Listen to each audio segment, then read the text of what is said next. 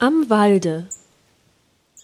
Am Waldsaum kann ich lange Nachmittage, dem Kuckuck horchend, in dem Grase liegen. Er scheint das Tal gemächlich einzuwiegen, im friedevollen Gleichklang seiner Klage.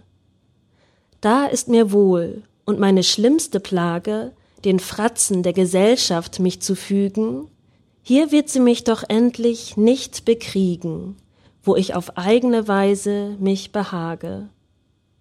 Und wenn die feinen Leute nur erst dächten, wie schön Poeten ihre Zeit verschwenden, sie würden mich zuletzt noch gar beneiden. Denn des Sonetts gedrängte Kränze flechten sich wie von selber unter meinen Händen, indes die Augen in der Ferne weiden.